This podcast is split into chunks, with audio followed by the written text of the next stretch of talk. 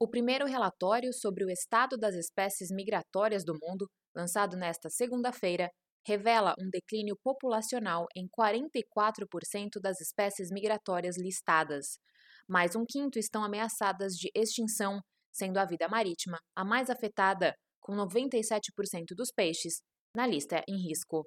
O levantamento aponta que o risco de extinção está aumentando para as espécies migratórias em todo o mundo, incluindo aquelas não listadas pela Convenção sobre a Conservação de Espécies Migratórias de Animais Silvestres. Segundo o estudo, metade das principais áreas de biodiversidade identificadas como importantes para os animais migratórios listados não têm status de proteção.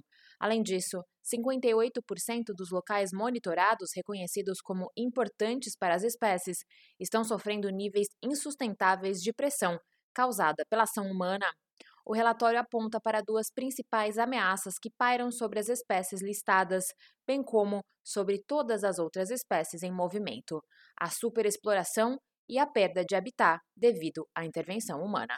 Conforme revelado no documento, três em cada quatro espécies listadas sofrem com os impactos diretos da perda, degradação e fragmentação de seus habitats naturais. Além disso, sete em cada dez dessas espécies também enfrentam os efeitos nocivos da superexploração, que incluem tanto a captura intencional como a acidental. Da ONU News, em Nova York, Mayra Lopes.